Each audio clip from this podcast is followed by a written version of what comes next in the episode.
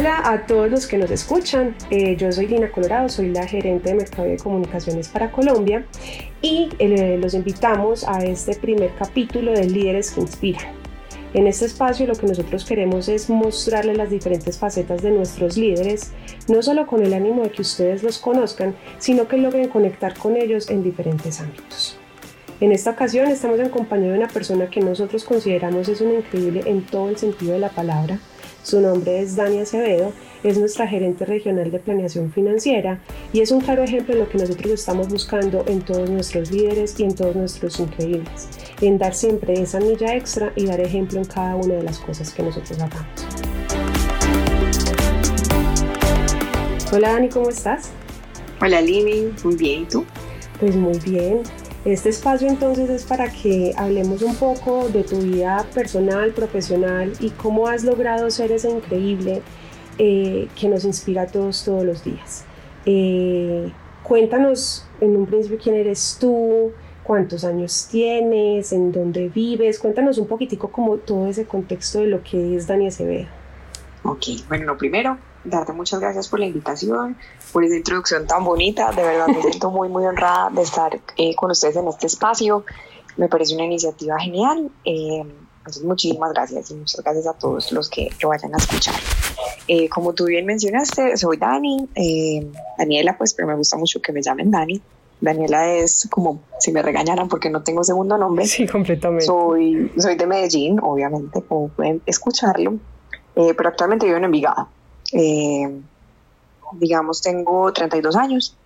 Eh, yo estudié siempre aquí en Medellín. Me gradué del colegio en el 2004. Yo empecé a estudiar ingeniería industrial en la Universidad Nacional. Eh, pero yo me gradué muy pequeña del colegio, pues considero muy chiquita porque a los 16 años uno no tiene como mucha idea de nada.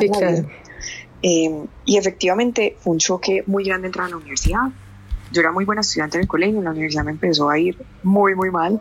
Empezaron paros también, entonces fue muy interrumpido el primer semestre, me desanimé muchísimo. Realmente eh, ya no quería estudiar esa carrera y era la primera vez como que tenía pues como un fracaso grande, ¿sí? Pero eh, yo siento que todas esas experiencias son las que nos forman muchísimo. Tuve la oportunidad de poder repensar tempranamente qué quería hacer y qué quería estudiar. Realmente no tenía tampoco idea, seguía teniendo 16 años. mi mamá me ayudó, pues mi mamá muy sabia me dijo, mira, yo creo que con todas las cositas que te gustan hacer, de pronto te gustaría negocios internacionales. Y era algo que yo nunca había considerado. Y efectivamente, pues apliqué eh, y comencé a estudiar y fue una carrera que amé. Realmente me, me encanta. Soy negociadora internacional eh, me encantan los idiomas, me gustan las matemáticas en la justa medida, tal vez no tanto como en la ingeniería, pero sí me gustan las matemáticas, soy una persona muy analítica. Me gustan mucho los idiomas, me gusta mucho leer eh, y esta carrera lo combinaba de todo un poquito porque tiene una parte como de mucho de historia, de relaciones internacionales, de diplomacia, esa parte me parece muy chévere, aprendí mucho ahí. Eh, casi todo lo recibía en inglés, entonces sí, sí fue un reto en, en el inglés y teníamos que estudiar otro idioma estudié francés. Eh, me gusta mucho aprender. Es mi gran pasión en la vida es aprender, es estudiar. Me encanta estudiar, soy una nerda oficialmente. y háblanos un poquitico porque me parece muy interesante cuando hablas de, tú lo dices fracaso, yo lo veo siempre como oportunidad. ¿Cómo lograste pasar eso por alto?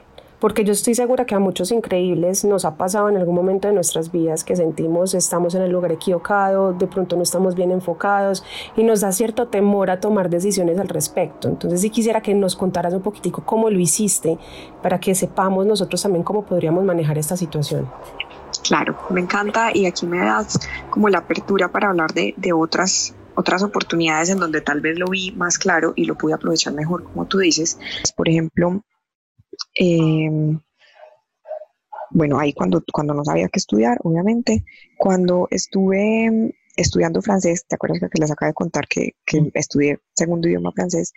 Para mí inglés fue súper fácil, o sea, yo nunca me esforcé demasiado en aprender inglés, yo no estuve en clases particulares, yo hoy no sé decirles por qué es inglés, la verdad. Es como la gente que es muy buena en matemáticas o muy buena en fútbol, pues Dios es muy grande, no sé. Y cuando estudié francés no pasó para nada lo mismo, o sea, la verdad fue con sangre. Fue muy difícil y yo realmente no, no lograba aprender y me sentía muy, muy retada y muy frustrada. Yo creo que aquí deberíamos hablar de algo que nos pasó para compartirles a todos los increíbles y es, nosotras nos conocíamos.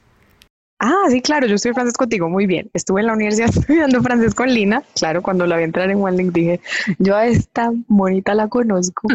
Eh, fue en la universidad, claro, nosotros en la universidad estudiando carreras muy distintas tuvimos una clase de francés. Para mí francés fue una tortura. Ay, para mí también. Yo no sé si, a ti te gustó, pero para mí fue una tortura. No, o sea, me volvió un reto gigante porque yo sentía esa misma frustración. Yo decía, yo no voy a poder. sí. Pero, pero tú no tenías que hacerlo por obligación. Yo sí, si yo no pasaba francés, no podía hacer la práctica, no me podía graduar. O sea, era además una tortura porque lo tenía que lograr. fue muy difícil, fue muy difícil. Pero entonces cuando, claro, cuando ponemos todo en perspectiva y empezamos a preguntarnos más bien qué tenemos que aprender, yo creo que esa es la clave. Cuando llegue un reto a la vida de cada uno de ustedes, pregúntense qué tienen que aprender. Cuando uno empieza a ver qué tiene que aprender, no, en vez de preguntarse por qué me está pasando esto, el por qué, esas preguntas con por qué no nos llevan a nada, a nada, a una espiral descendente de tristeza. Cuando empezamos a preguntarnos el qué, las respuestas que surgen son planes de acción. Entonces, cuando yo digo, ¿qué tengo que aprender? Es paciencia, es manejo de la frustración, es perseverancia, es resiliencia, es tal vez tengo que evaluar que yo aprendo de una forma distinta, entonces es buscar otros métodos de aprendizaje, es buscar otros recursos, es, buscar en otro lado la solución. Entonces te ponen una, en una posición activa, no en una posición pasiva de victimizarse y de sentirse triste y de no salir de ese, de ese círculo infinito, ¿sí? Entonces, por ejemplo, con el francés, ¿qué pasó? Yo dije, definitivamente yo no, no sé, no, no soy capaz de aprender así, este no es mi método. Entonces, inicialmente empecé a estudiar con un profesor particular. Ahí desbloqueé unas cuantas cosas, volví a estancarme, pero yo necesitaba eso para poder avanzar en la universidad. Y pues existía una doble titulación en Francia que era pues un gran sueño para mí, pero económicamente era imposible para mí. O sea, mis papás no tenían cómo pagar eso. Eh, pues ellos me ayudaban con la universidad, pero yo trabajaba incluso ahorita, no sé si vamos a conversar un poquito de eso, yo trabajaba como conductora del metro. Entonces, pues realmente esa no era una posibilidad para mí, pero existió pues de seguir buscando, de estar en esa, en esa actitud de qué puedo hacer y qué puedo aprender, pues se abrió una ventana de oportunidad donde existe una forma de, de irse a estudiar a otro país y estando niñera. Y busqué y busqué mucho, no era tan usual como irse para Estados Unidos, donde había tantas opciones para aprender inglés, digamos, no tanta gente quiere aprender francés, pero eventualmente con mucho buscar encontré unas agencias en Bogotá que tenían el contacto para las agencias en Francia y pude irme a Francia a estudiar francés como niñera de cuatro niños vivía en una casa con cuatro niños, yo era su niñera, y eso cambió mucho mi vida también, fue un gran, un gran punto de inflexión en mi vida. Ese año allá fue muy difícil también al principio, yo era, yo tenía 21 años, no tenía ni idea de cuidar niños, eh, eran cuatro, no uno, eh, no sabía francés, ni siquiera les entendía bien, pero me tocó empezar a cambiar mi perspectiva. Yo dije, yo ya estoy aquí, ya que tengo que aprender.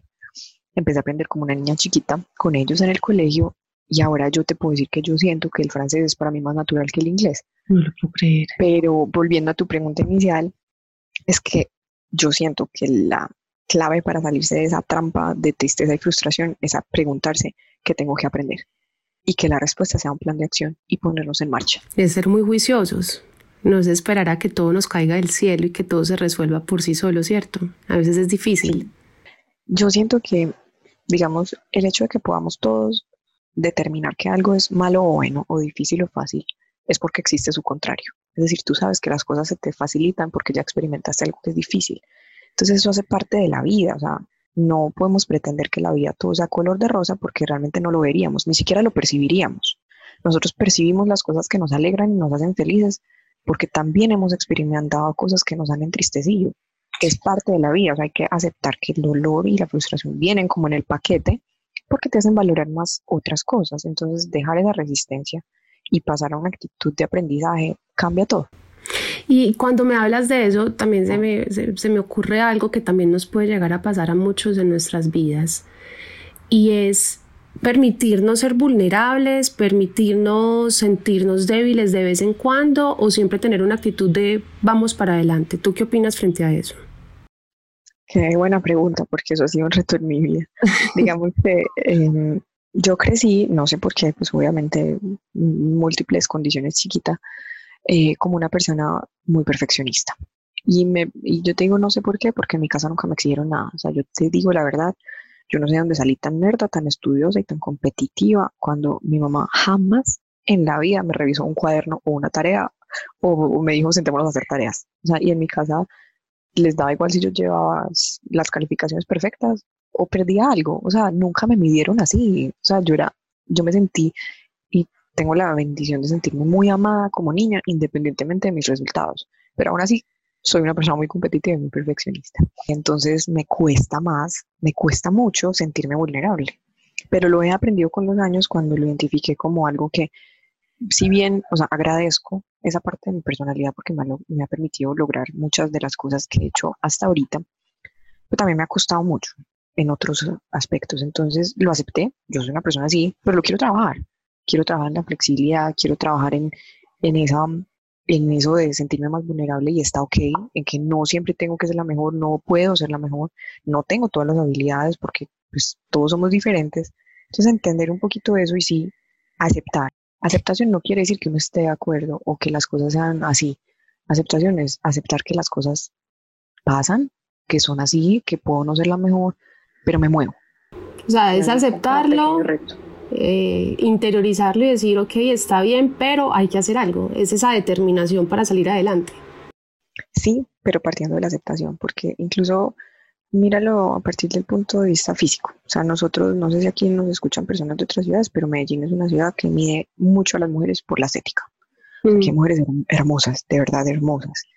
Eh, y yo crecí sintiéndome fea toda mi vida, de verdad. O sea, yo tuve un problema de autoestima peso, pues importante, de, de sentirme muy insegura por el lado físico y solo línea hasta el momento de mi vida muy grande, ya casi a los 27, 28 años, en que yo me miré en un espejo y yo dije, yo voy a dejar de pelear con esto que estoy viendo en el espejo, esto es lo que hay y lo que hay es un cuerpo que me regaló Dios, que es maravilloso, es una máquina impresionante, el cuerpo es una máquina impresionante, o sea, uno lo que debería sentir una gratitud increíble de poder caminar, reír, hablar, comer, o sea, todo lo que uno puede hacer con su cuerpo, una salud perfecta. Y yo dije, ya, o sea, no más. Yo no soy más ni amiga, yo, esto es lo que hay, entonces parto de la aceptación de esto es lo que hay. Y si hay algo que no me gusta, pues lo trabajo, pero no me lamento. En vez de no sentirse, ay, yo tan fea, yo tan fea, sin hacer nada, comiendo chocolate en el sofá, sin mover un dedo. Entonces, pues no, cambia la actitud de que te sientes tan agradecido con lo que hay, que uno lo cuida, y entonces cuando la actitud es cuidar el cuerpo, entonces el cuerpo también es muy agradecido, entonces tú cambias tus hábitos y entonces los resultados empiezan a ver, pero no porque estás en guerra con tu cuerpo, es porque aceptaste que eso es lo que hay y es un regalo de Dios que hay que cuidar. Y yo creo que cuando uno acepta eso y, y, deja de pelear, las cosas empiezan a fluir de una forma más bonita. Es casi inexplicable. Y entonces esto que hemos estado hablando, que nos hemos hablado mucho de tu parte como personal y, de tu formación para llegar a ser una gran profesional como lo está haciendo, cuéntanos un poco de esas experiencias laborales anteriores que has tenido, cuáles han sido como esos retos que afrontaste, cómo los superaste y, y, y en qué te ayudaron como esas experiencias en ser la Daniela que hoy eres. Claro que sí. Bueno, pues yo parto por decir que mi gran experiencia laboral es OneLink. O yo he crecido dentro de OneLink. Yo siento que llegué siendo una bebé y aquí es donde más he aprendido, pero eh, voy a partir de las anteriores, que no son muchas tampoco, eh, y luego te cuento un poquito más sobre lo que he aprendido aquí.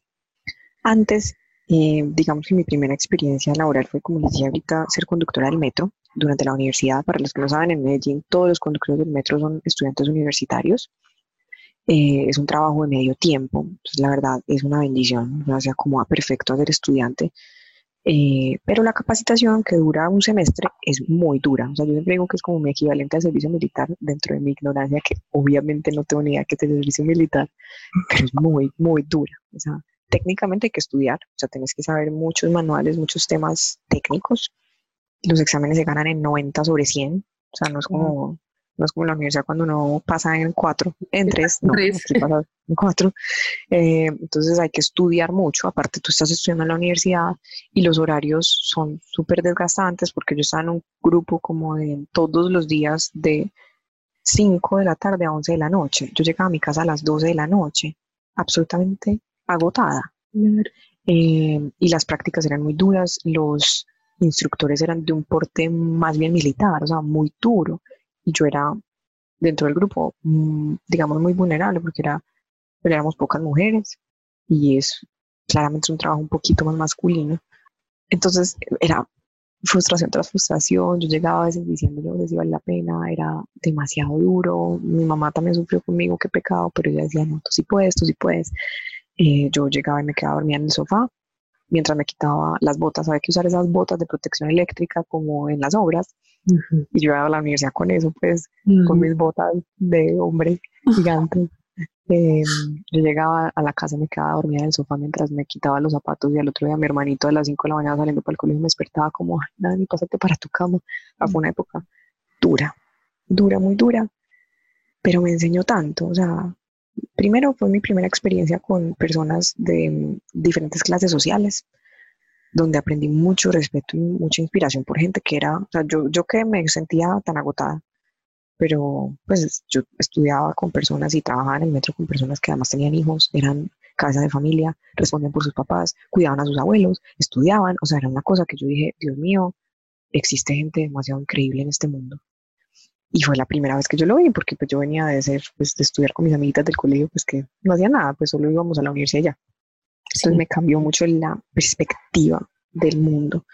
Eh, empecé a conocer gente muy diversa, empecé a entender mucho el valor de responsabilidad, porque esto es un cargo de, servicio público, pues, o sea, en un metro van 3.000 personas atrás fácilmente, detrás de ti. Entonces es como un nivel de responsabilidad diferente. Y aprendí mucho de puntualidad, precisamente cuando yo me logré certificar, me certifiqué muy bien en notas, obviamente soy la más verdad, saqué las calificaciones más altas, pero fui la primera que sancionaron y suspendieron cuando nos certificamos, la primera que me equivoqué. Eh, no abrí puertas en una estación. simplemente.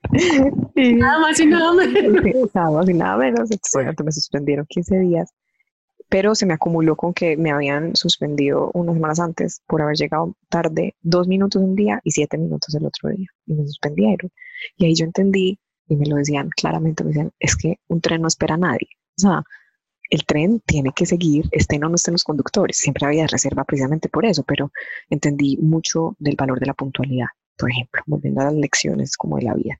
Luego, em, yo tuve la fortuna de hacer mi práctica en una comisionista de bolsa. Yo estudié, pues me fui por el énfasis de finanzas, ¿cierto? Em, allí aprendí mucho de comunicación. Yo trabajaba en el piso donde estaban todas las comerciales, los, los y las comerciales y esas personas comisionistas de bolsa, su experiencia, pues, o su, su mayor eh, expertise no es las finanzas. Para eso estábamos nosotros, los analistas técnicos financieros. Nosotros hacíamos las propuestas y rebalanceos, de todo lo técnico lo hacíamos nosotros. Pero ellos eran unos excelentes relacionistas públicos. De hecho, en general había publicistas, abogados, odontólogos, o nadie era como ingeniero financiero. No, y tenía su portafolio de clientes y un montón de relacionamiento. Yo ahí entendí el valor de la comunicación y el relacionamiento, la forma en que esas personas se comunicaban, incluso comunicar temas técnicos a personas que no lo son porque sus clientes eran abuelitos, por ejemplo. O sea, ¿cómo le explicas a un abuelito un portafolio financiero? Totalmente no. Entonces ahí aprendí un gran montón de comunicación, que es ahora uno de los pilares en, en mi equipo, pues, o sea, para mí la forma sí es muy importante porque mi equipo, que ahorita les digo más o menos qué hacemos nosotros, nosotros dependemos del resto de equipos. Entonces, la mayoría de las veces estamos pidiendo y pidiendo, o sea, incomodando e incomodando. Entonces, para mi equipo, yo les digo que la comunicación es absolutamente importante porque uno no va a ir a molestar a la gente además de mala gana. Sí, porque entonces nadie te responde. Nosotros necesitamos mucha colaboración de tantas áreas que lo más importante es crear lazos. Ahí lo aprendí. Y yo después trabajé en el grupo de éxito muy poquito tiempo en el área inmobiliaria y realmente ahí me sentí, como tú decías ahorita, en el lugar equivocado. Entonces era pues la vivienda, Dios mío. Yo no sé qué estaba haciendo ahí, pues no era, y no me refiero a la compañía, o sea, me refiero al rol en particular y lo que yo era, para ese rol había cero concordancia. Entonces realmente eh, me sentí muy frustrada al principio, pero llegó un punto en que gracias a Dios pude decir, ok, ya estoy aquí, que tengo que aprender y lo voy a hacer lo mejor que pueda. Me guste o no, aquí estoy. Entonces siempre hacer lo mejor independientemente de las condiciones porque no es al revés. A uno no le llegan las cosas porque uno se las merece porque es muy bueno. No, no. Uno es muy bueno en cada oportunidad que la vida te da, te guste o no, y entonces después la vida te da otras cosas. para que hagan match, que hagan, que concuerdan con tu perfil. Y que conecten los puntos. Sí, pero no es al revés. Uno no lo hace muy bien porque es lo que me gusta. No, no, uno lo hace bien siempre y después le llega lo que le gusta. Sí. sí. Por una amiga llegó la oportunidad en OneLink y en OneLink me ha tocado, eh, digamos que el valor que yo más rescato y he aprendido acá. Y lo traigo a relación porque, a colación, perdón, porque creo que es lo que ahorita estoy trabajando en un modelo para explicárselo a mi equipo, es la competencia de emergencia en este momento. Yo quiero que mi equipo trabaje en flexibilidad y adaptabilidad, porque estamos en tiempos de cambio. Y eso es lo que he aprendido yo en OneLink. De hecho, cuando entré, mi jefe me decía en algún momento, me decía, lo único por lo que dudamos al principio era porque era tan estructurada y analítica que pensamos que iba a ser muy rígida y poco flexible. Y esta empresa se mueve a una velocidad que no sabíamos si, pues, si de pronto iba a ser muy difícil. Pero eso lo he aprendido acá. Entonces yo le decía a mi jefe, no, eso sí sigue siendo difícil para mí porque mi naturaleza es una mente cuadriculada y aquí me toca que las cuadrículas sean como espaguetis. Entonces les puse un poquito de calor para que se ablanden porque no hay cómo, aquí no puede ser nada cuadriculado. Entonces, eh, la flexibilidad acá, o sea, estar siempre cambiando en función de, del negocio, cambiando en función de las prioridades, las prioridades cambian y eso no puede determinar nuestro, digamos, nuestra satisfacción con nuestro trabajo o nuestra inconformidad con nuestro trabajo, porque están contando con nosotros para ese cambio. Eso no quiere decir que lo que veníamos haciendo no tenga valor. Eso quiere decir que el negocio requiere algo nuevo ahorita y entonces eso te da o uno escoge, ahí es donde yo digo, tú, tú escoges que sea una frustración, tú escoges que sea una nueva oportunidad de aprender algo nuevo, de generar un valor nuevo y de estar siempre en jugada. Entonces eso lo he aprendido mucho aquí. Y es muy importante. A todos nos ha tocado adaptarnos y yo creo que esa es la nueva competencia que todos deberíamos tener. Todos. Sí, de acuerdo. Y contanos qué haces o cuéntales porfa a los increíbles tú qué haces en OneLink, a qué se dedica tu equipo, para que tengan un poquitico como de contexto y en qué le, le ayudas a todos nuestros increíbles. Claro, sí. Bueno, nosotros eh, del lado de finanzas, eh, pues es todo un reto explicarle a la gente qué hacemos, porque cuando, cuando yo te digo finanzas, es más, lo voy a hacer contigo, cuando yo te digo finanzas, a ti, ¿qué se te ocurre que se te viene a la cabeza que hace finanzas? No, como todo el tema de la sostenibilidad económica de la compañía, hacer que esto sea un, un sistema y que sobreviva, para mí. Sí, pero la mayoría de la gente lo asocia mucho con la contabilidad. Ah, ok. Ah. Es, es, como una noción eh, con la que me he encontrado comúnmente. Entonces, ¿qué pasa? el equipo de, finanzas de OneLink, digamos que lo pudiéramos partir en dos. Están las finanzas del día a día y luego está planeación financiera, que es más de largo plazo y como de papel, que esa soy yo, las finanzas de papel, pero ya voy allá.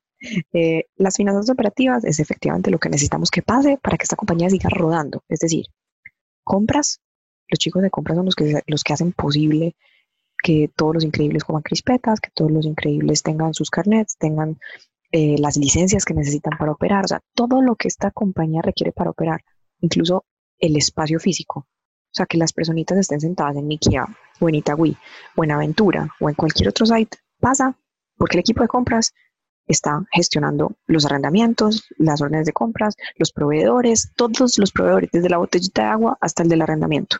Entonces, todo lo que existe y ustedes ven tangibles parte del equipo de finanzas en el área de compras. De ahí pasa a la contabilidad, que registra todo eso, ¿cierto? Que hace que lleva todo el registro, el control de todo lo que compramos, pagamos, recibimos, el ingreso a nuestros clientes, el pago a nuestros proveedores, etc. De ahí, el registro es una cosa, pero el momento en que pagamos es otro. Entonces nosotros le pagamos a nuestros proveedores, nuestros clientes nos pagan, ahí está toda la tesorería. Y una parte importantísima en este negocio, que son, por eso nuestra razón de ser son los increíbles, es nuestro principal activo. Entonces hay toda un área dentro de finanzas que se dedica a pagarles bien y es nómina.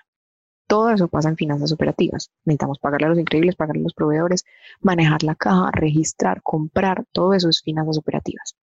Entonces, cuando me preguntas cómo apoyamos a nuestros increíbles, no es tan tangible como el área de compras que puede ir y decir, mira, acabamos de comprar estos incentivos, lo de las rifas que hacen las operaciones, eso lo los de compras. Es muy fácil ver ese, ese valor agregado. En mi área es un poquito difícil, pero si lo miramos hacia, hacia adelante, es nosotros generamos un montón de información que le permite a nuestros directores e inversionistas tomar decisiones en función de la sostenibilidad, que era lo que tú decías, del largo plazo de la compañía. Es cómo aseguramos que en el siguiente año no vamos a tener 11 mil, sino 12 mil empleados, 13 mil, 14 mil, 15 mil. ¿Dónde los vamos a sentar? ¿Qué necesitamos invertir?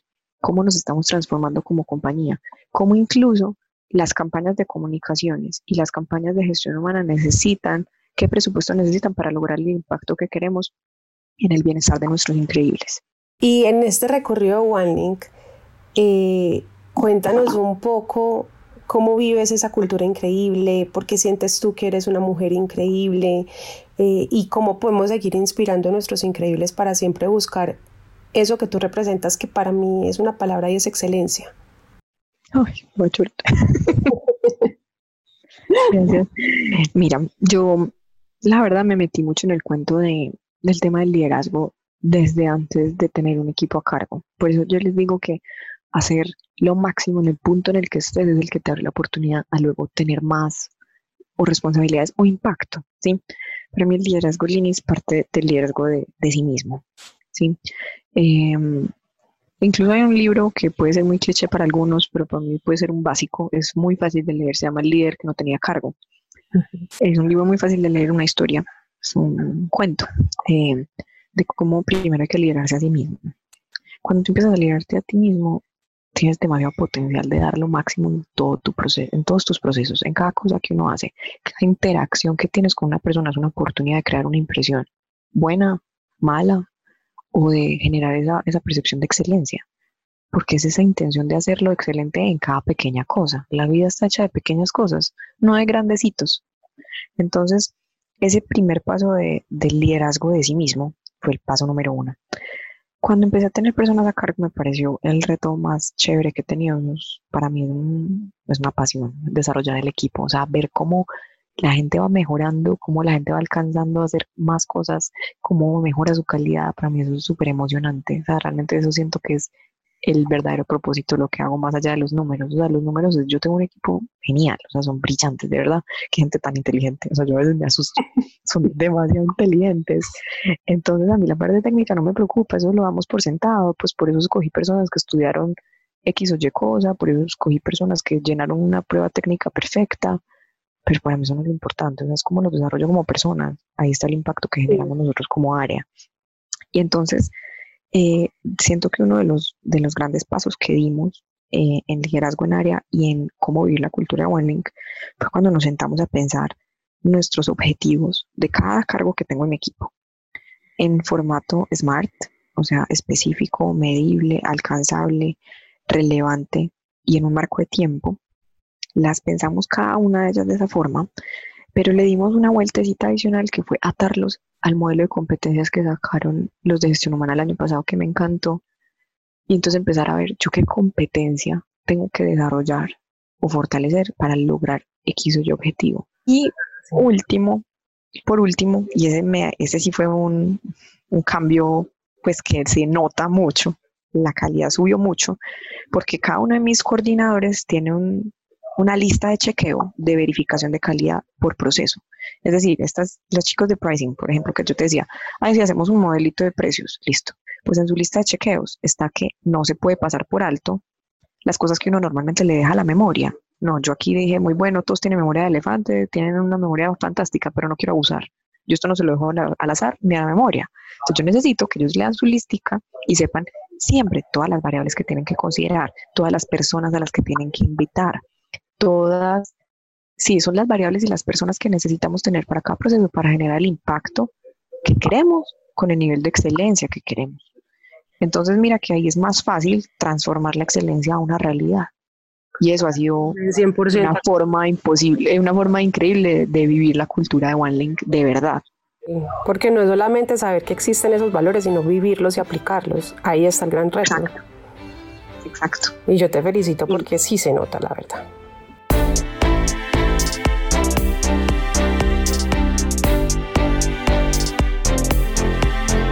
Aquí también nos están escuchando personas que no necesariamente están, eh, sean increíbles, pero de pronto quieren llegar a hacerlo. ¿Tú qué consejo les darías? ¿Cómo les hablarías de OneLink desde la parte personal y la parte profesional?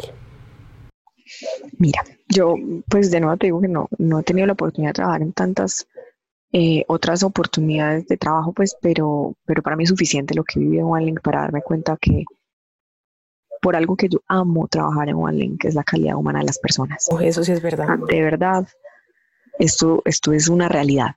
O sea, yo siento que aquí hay un factor diferenciador al que uno a veces se acostumbra, pero realmente aquí todo el mundo está trabajando en función de sacar algo adelante. Son muy pocas, pero mínimas las oportunidades en que yo he encontrado a alguien que esté tratando de justificar sus errores en el otro. Esta compañía tiene una visión de si nos equivocamos, arreglamos y seguimos. Y como dice mi jefe, que me encanta, es capitalizamos el error. O sea, le sacamos jugo al error. Si nos equivocamos es porque teníamos que aprender algo. Lo corregimos y nunca más pasa. Eso es capitalizar el error. Entonces, esa, esa gran ventaja que te dan de te puedes equivocar. Equivócate. Arreglas y sigues. Aquí no es de echar a nadie bajo el bus, de no justificarse. No, no, aquí el, derecho de entrar del juego de echar la culpa. Aquí no. Exacto. Aquí eso no funciona. Nunca lo he visto. Aquí nadie está en función de eso porque a nadie le importa.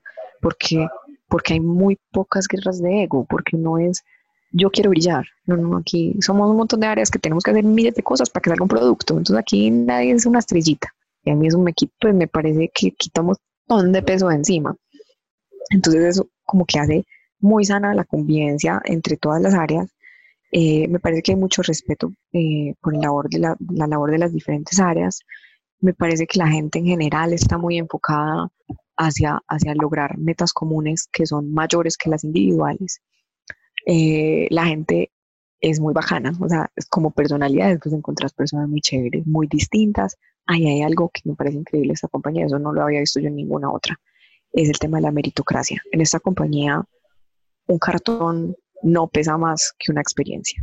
Aquí se valora la experiencia. Aquí la gente se hace, mm. se, se, aprende, se hace y crece en esta compañía y yo soy muestra de eso. O sea, yo me hice acá.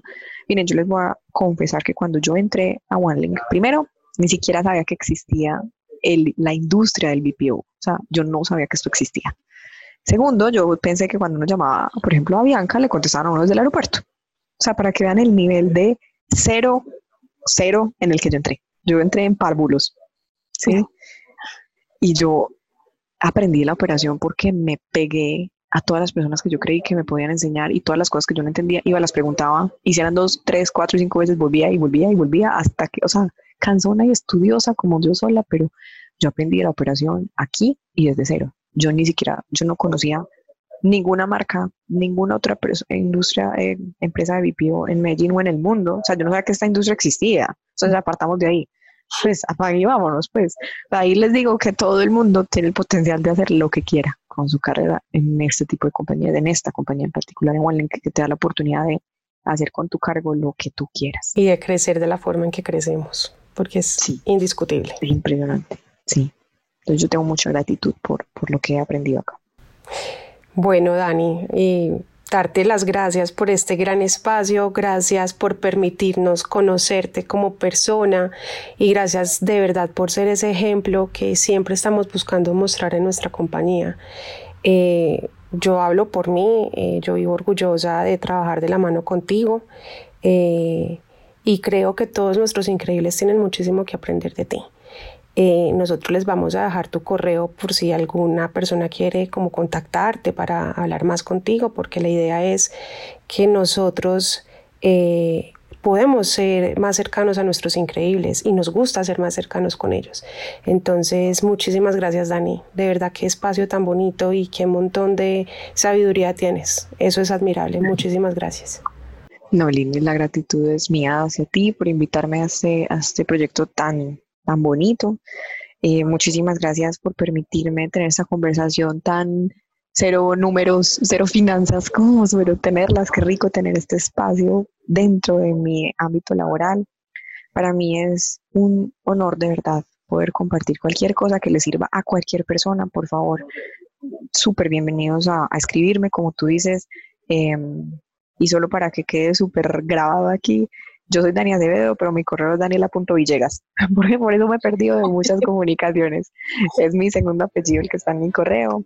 Quedo supremamente abierta a todos ustedes, increíbles de cualquier país, de cualquier site, de cualquier cuenta, de cualquier cargo. Si hay algo en lo que yo les pueda aportar, eh, créanme que lo voy a hacer.